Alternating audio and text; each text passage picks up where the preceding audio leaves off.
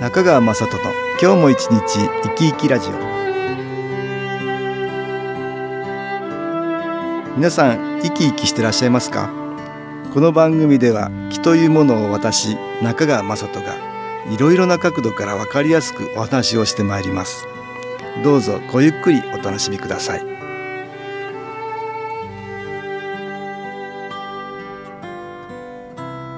中川雅人の今日も一日生き生きラジオ。この番組は気のある生活あなたの気づきをサポートする株式会社 SAS がお送りします。おはようございます。株式会社 SAS の中川雅人です。私は先月の終わりから今月の初めにかけてハワイはホノルルに行ってきました。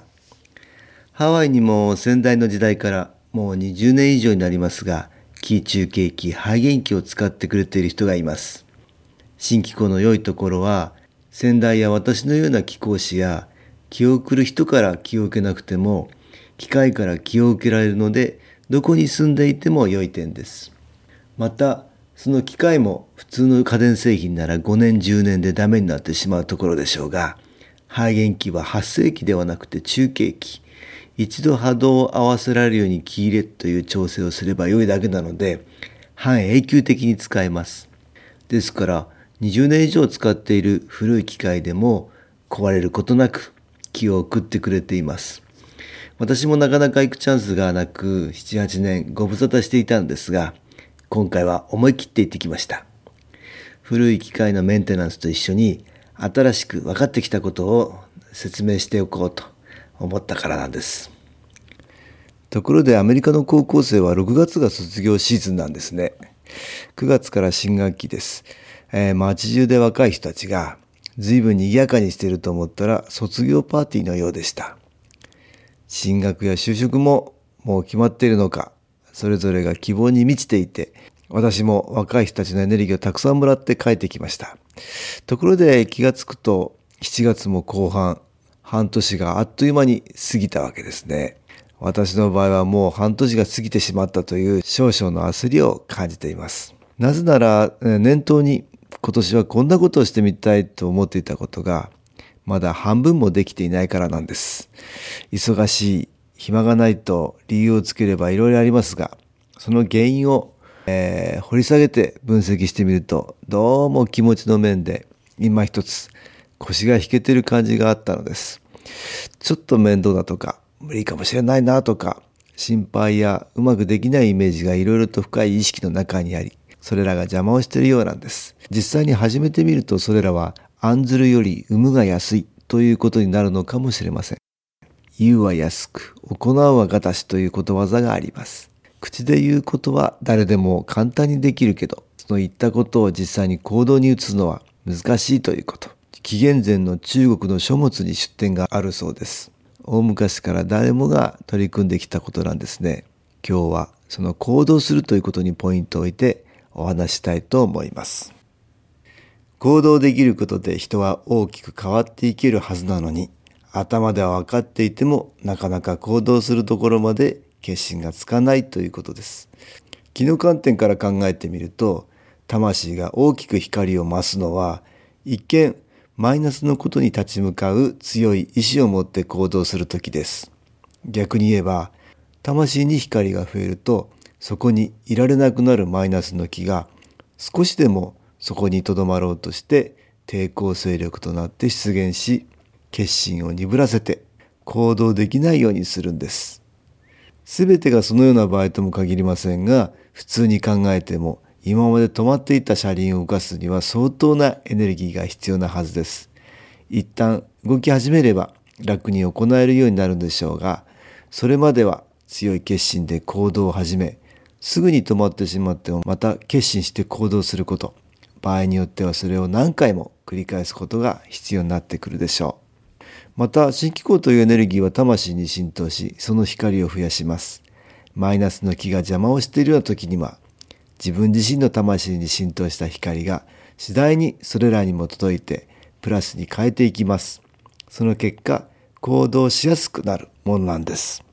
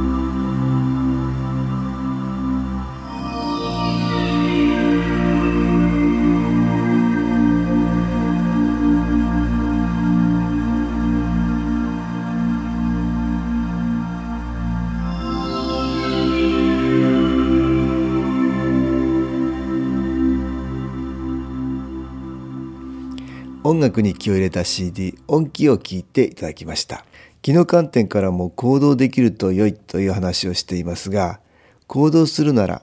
プラスの方向に目的意識を持つことがとても大事です。人は何か行動することでふと気が動きその時から違ったエネルギーで考え行動することがあります。例えば誰かに話しかけられたり電話がかかってきたりといった場合です。また何か考え事や仕事でとても集中している時にもふと何か自分ではない何かが手伝ってくれているような感覚になることもあるでしょう。私は見えないエネルギーである気というものには私たちにプラスあるいはマイナスに作用するプラスの気マイナスの気があると説明しています。どんな人も周りにあるプラスやマイナスの気の中で生活しているんですからできるだけプラスの気の影響を受けやすくし、マイナスの気の影響を受けにくくしたいものです。せっかく新機構というプラスの気のエネルギーを受けていても、いつもマイナスの気とたくさんのご縁を作っていては、良い気の効果はなかなか現れないからです。そのような気の観点から注意しなければいけない状態というのが、何も考えずに、何の目的を持たずにただフラフラしたりぼーっとしていることなんです。この時は自分の意志や意識が非常に弱く希薄になっている状態なので他の特にマイナスの気のエネルギーの影響を受けやすくなっている時です。ですからそのような状態で気の良くない場所や良くない人と一緒にいるとすぐにその影響を受けてしまうばかりかどんどんと自分の体に入り込んできてしまうんです。さらにもっと良くない状態は強いマイナスの感情を表しながら気の良くないところにいたりすることです。さらに言えば強い咎めの感情を持ちながらゴミに埋もれた部屋を掃除する。友達の不平や不満、愚痴につられて自分も人の悪口を言う。怒りをあらわにしたり、売り言葉にカーッとなって買い言葉で返す。などなど、そんなことです。マイナスの感情がそれらのマイナスと同調して、さらに強力なものにしてしまうからです。だから大切なことはできるだけいつもしっかりと目的を持って生活することです。それは自分自身をプラスの方向に成長させたいと強く思い少しでもプラスになる行動をとることを心がけることなんです。何か格好をつけたり車に構えたり冗談でも悪いことをしてはいけないんです。マイナスに同調して何もいいことはないということを肝に銘じて生きてほしいと思います。そして自らの考えで行動するということを忘れてはいけません。昔から日本人は人と比較したり人に自分がどう映っているかを大事にしてきたところがあります。他人に笑われたくない、恥をかきたくない。これが日本人の行動を規定する。つまり正しいかどうかで行動を決めるんではなく、世間がそれをどう思うかで自分の行動を決めるというもので、恥の文化とも言われています。私はそれによってマイナスの気となってしまったご先祖も多いんではないかと思っています。ところで客観的に自分を見ることと人に自分がどう映っているのかを気にすることは似ているようで大きな違いがあります。客観的に見るとは自分の行動や判断が果たして正しいのか、人に迷惑をかけたり、人を傷つけたりしてはいないか、自分の良心に従っているのかなど、常に自分を主として他にどのような影響を与えているかを見つめることです。では人に自分がどのように映っているかということを気にした行動はどうでしょう？常に人の目を気にして人の言動を基準にしたもので全てが周りの人や環境によって決まってしまうものです。もちろんそこにはなりたい自分こうあるべき自分があってそれが軸となり人の目や言動を気にして自分の評価をしているんでしょう。それはとても前向きで努力をしているように見えますが、やがてなりたい自分ではなく、人によく思われたいだけの中身のない他人任せの人生を送ってしまうことにもなるもんです。気の観点、つまり見えないエネルギーから見てそれはどういうことかというと、自らの魂のエネルギーがとても小さくしぼんでしまい、他の魂のエネルギーをいつでも受け入れ可能な状態となっているということなんです。それが良い気のエネルギーなら問題ないんですが、大体はその人につけ込んで何とかうまくやってやろうとするマイナスの気のことが多いんです。なぜなら、自らの魂のエネルギーが弱くなっているところに同調して入ってくるものだからです。ですから、大切なことは、まず自分が考え、自分が良いと思ったことを自らの責任において行うことを習慣とすることです。大人も子供も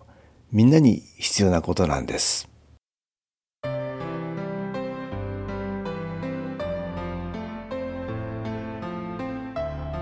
株式会社 SS は東京をはじめ札幌名古屋大阪福岡熊本沖縄と全国7カ所で営業しています。私は各地で無料体験会を開催しています。7月28日月曜日には東京池袋にある私どものセンターで開催します。中川雅人の昨日話と昨日体験と題して開催する無料体験会です。新機構というこの機構に興味のある方はぜひご参加ください。ちょっと気候を体験してみたいという方体の調子が悪い方ストレスの多い方運が良くないという方気が出せるようになる研修講座に興味のある方自分自身の気を変えるといろいろなことが変わります。そのきっかけにしていただけると幸いです。7月28日月曜日午後1時から4時までです。住所は豊島区東池袋1-30-6池袋の東口豊島区役所のすぐそばにあります。電話は東京03-3980-8328 3980-8328です。また SS のウェブサイトでもご案内しております。お気軽にお問い合わせください。お待ちしております。